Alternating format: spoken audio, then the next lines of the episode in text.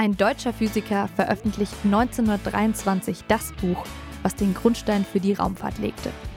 1926 starten die Amerikaner die ersten Flüssigkeitsraketentests. 1942 fliegt die erste Rakete in den Weltraum und sie erreicht eine Höhe von ca. 90 Kilometern. 1957 fliegt das erste irdische Lebewesen ins All. Die Polarhündin Laika überlebt ganze 10 Tage in der Sputnik 2. 1958 wird in Washington die NASA gegründet, mit dem Ziel, die Russen auf dem Weg ins All zu überholen. 1959 schießen die Russen eine Mondsonde in den Weltraum. Im Oktober desselben Jahres bestaunt man die ersten Fotos der Mondrückseite. Wieder kommen die Russen den Amerikanern zuvor. Juri Gagarin umkreist in einem Raumschiff 1961 für 108 Minuten die Erde. Immer mehr Sonden werden ins All geschossen, um Kenntnisse über Planeten und Sterne einzuholen. 1965 schwebt dann der erste Mensch im All. Ein russischer Astronaut verlässt für circa 10 Minuten sein Raumschiff und schwebt durch die endlose Leere. Ab da geht es immer schneller und immer weiter in den Weltraum. 1966 landen die ersten Raumsonden auf dem Mond. 1967 geschieht das Apollo-Unglück.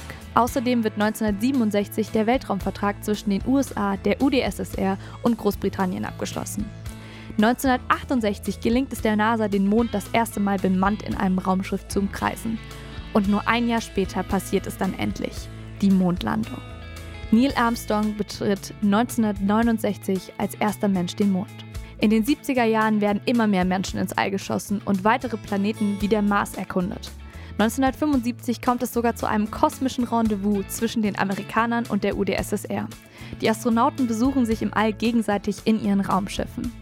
In den 80er Jahren beginnt die Raumfahrt wirtschaftlicher zu denken und mehr wiederverwendbare Technik ins All zu schicken.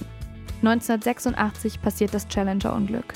Kurz nach dem Start der amerikanischen Raumfähre Challenger explodiert sie und alle Astronauten an Bord sterben. Im nächsten Jahrzehnt entfernen sich die Raumsonden immer weiter von der Erde und liefern immer mehr Daten und Bilder über unsere Galaxie. Fast forward zum Jahr 2002 und zu einem sehr bekannten Amerikaner. Elon Musk gründet SpaceX mit dem Ziel, den Mars zu kolonisieren. Der Plan ist noch nicht ganz geglückt, aber die Firma ist mittlerweile zu einem der bedeutendsten Versorger der internationalen Raumstation geworden.